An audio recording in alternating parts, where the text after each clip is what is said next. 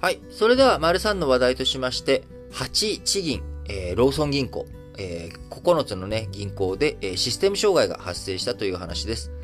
えー、全国の複数の地方銀行で26日昼頃にシステム障害が発生し、ATM やインターネットバンキングが使えなくなってしまったということです。えー、障害ね、えー、南都銀行とか山口フィナンシャルグループと、芽吹きフィナンシャルグループの参加銀行、えー、ローソン銀行の計9銀行で、えー、起きたということです。えー、他114銀行や16銀行とかね、えー、こういったところで、えー、障害が発生してしまい、ATM にキャッシュカードが取り込まれるトラブルも起きたということで、えー、みずほ銀行とかでね、起きたトラブルと似たようなシステム障害が発生したということですが、えー、今回、障害が起きた地銀というのはですね、えー、起きた地銀全体が別に起きているわけでもないわけですが、えー、背景としては、えー、日本 IBM が開発した共同システム、チャンス地銀共同化システム、こちらをね、えー、利用していた、えー、利用している、えー、そのね、銀行について、え、今回システム障害、システムトラブルが発生したということです。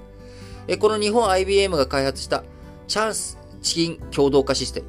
え、三菱 UFJ 銀行の基幹システムを基盤にしておりということで、えー、みずほ銀行系というわけではないと。いうことを改めてね、あれですけれども、えやっぱりいろんなところに今システム、いろんなあものを使っている、いろんなところにいろんなものをね、えシステム設計しているというところで、え一つトラブルがあると大きく、いろんなところに影響がね、波及するんだなということをね、実感させられる話かなというふうに思います。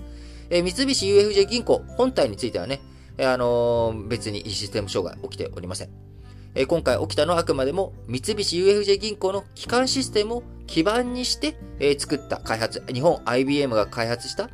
チャンス地銀共同化システムで、えシステム障害が起きたということです。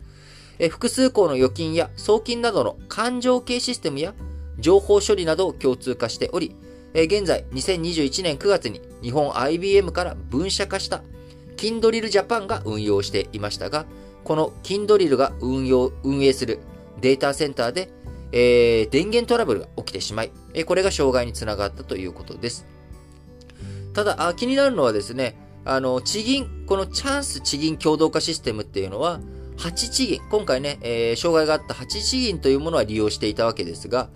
共同化システムを使っていないローソン銀行にも影響が波及したというところ。えー、これがね、なかなか、あ怖いなというか、どこにやっぱりどういうふうに、銀行同士って当然データのやり取り、えー、振り込みしますとか、そういった動きとか、あの、情報の交換とかっていうのは、それぞれの銀行ね、えー、自分たちの銀行のシステムと相手の銀行のシステム、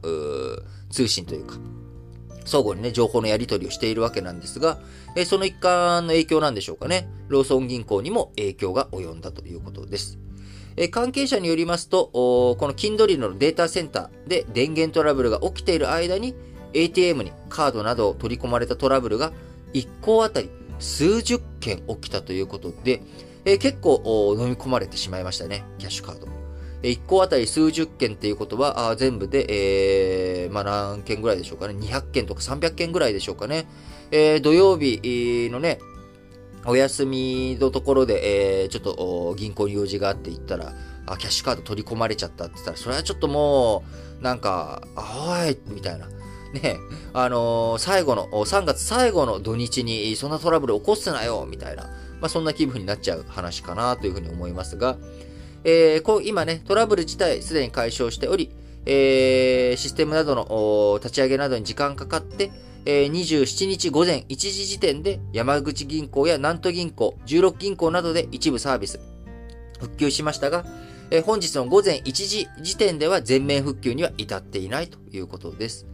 え地銀 ATM に職員を配置したり、臨時の支払いに応じたり、対応に追われております。え金融庁も顧客影響や障害の原因など状況確認を進めているということですけれども、えこういったね、え銀行とかのシステムトラブル、え何もね、たあの銀行だけの問題、あるいは、えー、銀行のシステムトラブルといったら、みずほ銀行みたいなね。まあ、こんな印象が僕ら強く残っているわけですけれども、えー、やはりトラブルがあった時にそれを人事とせず、えー、自分ごと化していく。えー、ただの石にして自分たちのシステムが大丈夫なのかなとか、自分たちのところのボトルネック、なんかあ、障害が起きた時にね、えー、影響を受けたりとかしないかな、あるいは自分たちが障害を起こさないかなとかね、まあ、そういったところを見直していく、えー、そういったきっかけにしていくっていうことが、あやっぱりニュース、日頃のニュースを聞いていく上で、えー、大切な姿勢の一つかなというふうに思っています。